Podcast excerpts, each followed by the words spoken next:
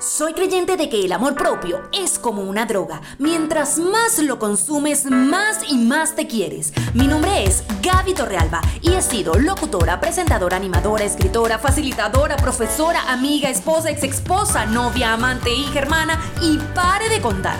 Y con toda esa experiencia quiero mostrarte en los próximos 5 minutos cómo llegué a escribir un libro que pudiera recordarme todos los días que lo más importante siempre es levantarse y amarse cada día más.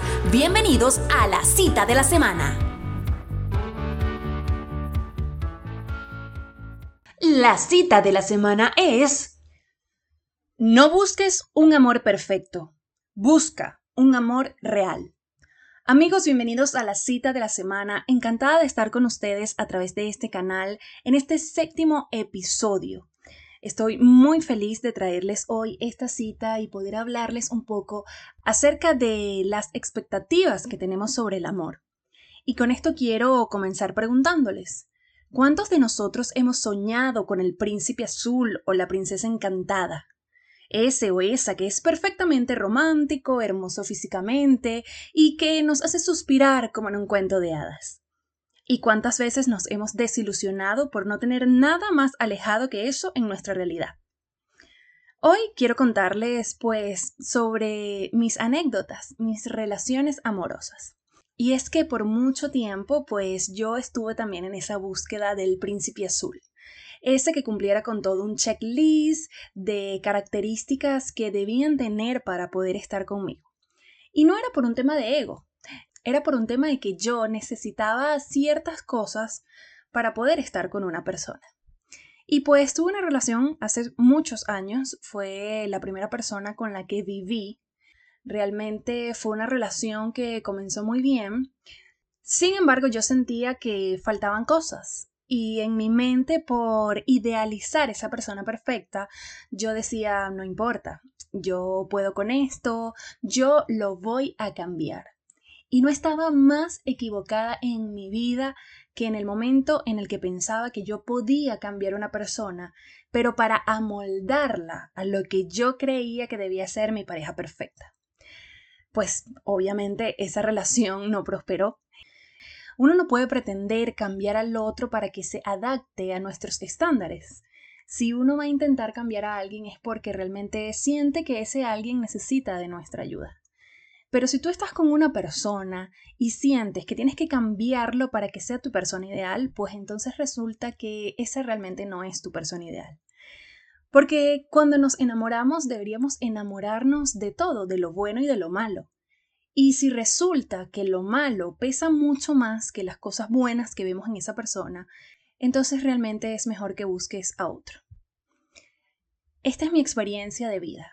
Y en el momento en el que me di cuenta que no puedo cambiar a alguien solo para cumplir mis expectativas, sino que debo aprender a querer todo lo que venga con esa persona, realmente mis relaciones fueron muchísimo mejor. ¿Me costó? Sí, me costó muchísimo. De hecho, me costó un divorcio también luego de esa relación que les comento. Es muy difícil darse cuenta de las cosas malas que estamos haciendo dentro de una relación y a veces no nos damos cuenta sino hasta que salimos de ellas.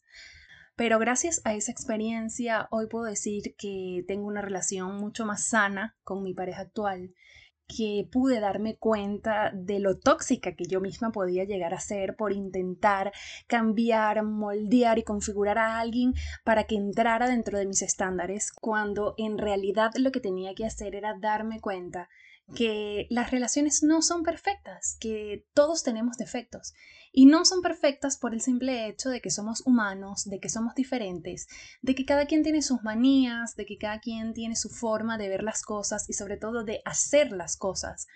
Y si vamos a estar en una relación para querer que otro sea exactamente igual a nosotros, pues para eso nos quedamos solos.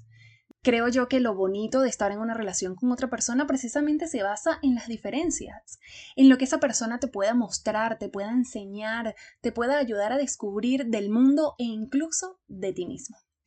Cuando empecé a aplicar esta filosofía, pues me resultó muy bien porque ahora en mi nueva relación he permitido que mi pareja me ayude a descubrir muchas cosas eh, compartiendo nuestros diferentes puntos de vista Y no les voy a mentir que a veces chocamos en muchas cosas, pero he aprendido a tener paciencia y tolerancia y a entender que esas cosas que nos hacen tan diferentes, pues también hace que nos amemos cada día más. Y con todo esto, ahora quiero que nos vayamos a... Sal de la caja. ¿Cuántas relaciones has terminado porque la persona no cumple con tu checklist de características perfectas? ¿Cuántas veces te has sentido muy bien con alguien, pero lo dejas ir porque no es ese príncipe azul apuesto y alto que te imaginabas? La pregunta más importante que quiero hacerte hoy.